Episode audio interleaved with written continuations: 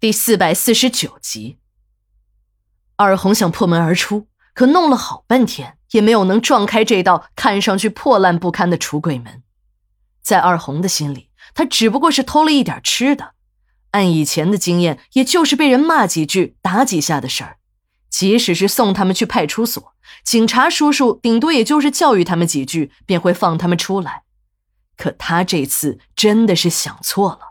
他这次遇上的不是一个普通人，而是一个魔鬼。这个时候的二红虽然才十二三岁，但个子并不矮，身体也没有因为吃了上顿没下顿而受太多的影响。加上长时间的流浪，成熟了很多，看起来比实际年龄要大一些。虽然是这样，可二红还是太小了。当这个肥头大耳的男人把他从壁橱中提出来，扔到了床上，还扒了他的衣服时，他还是没能弄明白这个男人要做什么。他想，这个男人也就是要搜一下自己的身体吧，如果没有什么事儿，便会放了自己。让二红没有想到的是，这个男人搜身的方法很特别，不但把他扒光，自己也脱了衣服，整个身体都压到了自己的身上。当时他只感觉那个巨大的身躯压得他一阵窒息，几乎晕了过去。等到这个男人搜完了身，二红正要逃跑时，那个刚搜完他身的男人还好心的给他带了不少吃的东西。那个时候他竟然很高兴，觉得这个叔叔真是个好人，都搜了身了，也搜出了自己偷的饭菜，不但没有打骂自己，还送了自己这么多好吃的。那些吃的东西，姐妹俩整整吃了两天。这两天，她们都很快乐。在姐妹俩看来，有吃的日子就是快乐的日子。被那个肥头大耳的男人搜过身后，二红的下体像是被撕裂似的疼了两天。几天后，便一切恢复正常了。后来，二红慢慢的长大了，她这才知道那个肥头大耳的男人对自己做了什么。什么他妈的好心叔叔，整个一禽兽不如！想想自己还把那个畜生当成了好心人，心里便感觉一阵的好笑。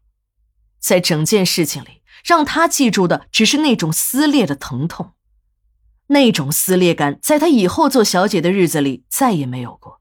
尽管他服务过形形色色的男人，但今天二红感到了一些异样。当这个年轻的矿工要进入他的身体时，自己又有了一种被撕裂的疼痛。虽然这种感觉很轻微，可是很真实。二红一想起了当年的那个强奸犯，心里就很愤怒。这个时候，他的眼前模糊了，眼前这个年轻矿工上下起伏的身体也变成了那个肥头大耳的男人。二红一伸手就是两个响亮的耳光。正当阿娟的采访还在进行时，走廊里传来了钱秘书的声音。听钱秘书呵斥那些小姐们的言语，他知道事情很急。从小钱的话语中，阿军听了出来，自己的那个神秘的朋友要登场了。二红的这两个耳光打得很重，这个年轻的矿工有些被打懵了。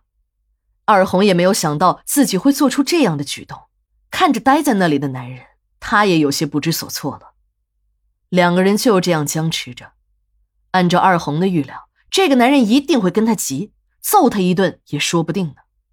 他正在思考着如何向这个男人道个歉，但让他意外的是，这个男人不但没有生气，还向他道起了歉：“对不起，都是我不好，都是我不好，才伤到了你。”这个男人一边说着，一边匆忙的穿好了衣服。